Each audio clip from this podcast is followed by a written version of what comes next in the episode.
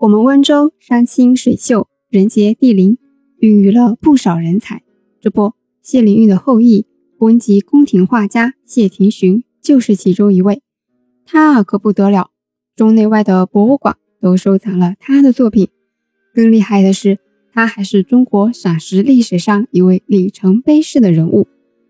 因为是大理石插屏和奇石木质底座应用历史的最早记录者，真真实实的将这些记录在了他创作的《信源雅集图》和《香山九老图》之上。除此之外呢，他还是温州历史上藏石和赏石文化的传播第一人，并且啊是温州历史上有据可考的第一位奇石收藏家。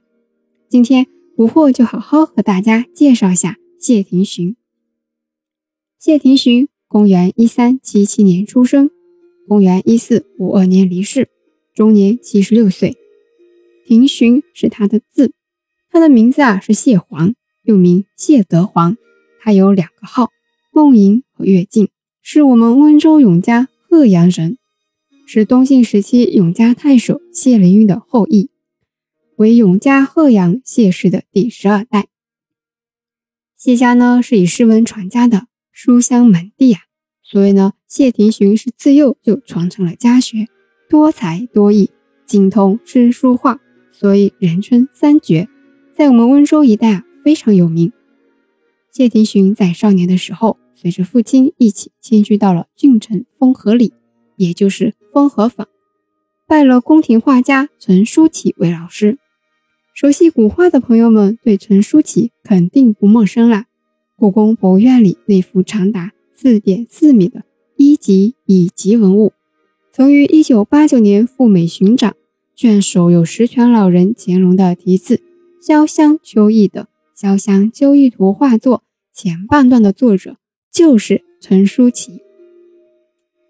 谢廷寻拜了他为师，画工可想而知。而谢廷寻在以后的岁月里也没有辜负老师的教诲。永乐三年。也就是公元一四零五年，因为编撰《永乐大典》急需人才，于是啊，谢廷寻经中书舍人黄怀的推荐，到了南京供职于内廷。在编撰期间，结交了很多内阁大臣们。因为谢廷寻精通诗书画，尤其还是画画，擅长山水和人物以及走兽，所以呢，在宣宗宣德年间。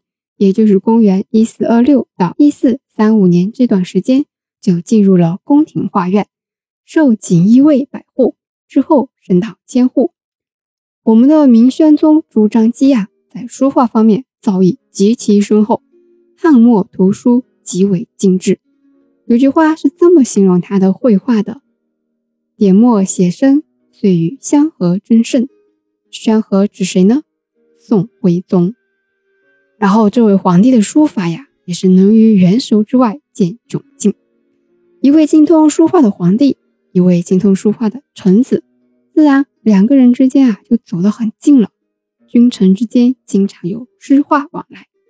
宣宗呢是非常赏识和信任谢廷寻的，因此啊还御赐了一方图章给谢廷寻，上面有“比经入神”四个字，还经常呢赐予诗、画、衣服。宝带等物件。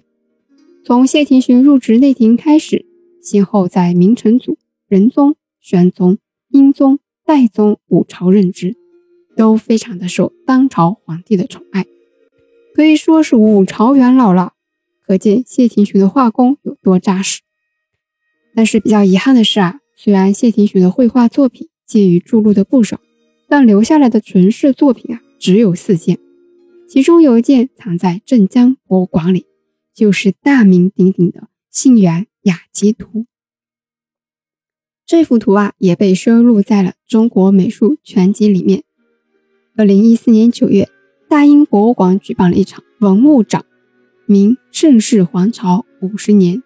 这个展览主要是向全世界展现一四零零到一四五零年这半个世纪里这段最辉煌的。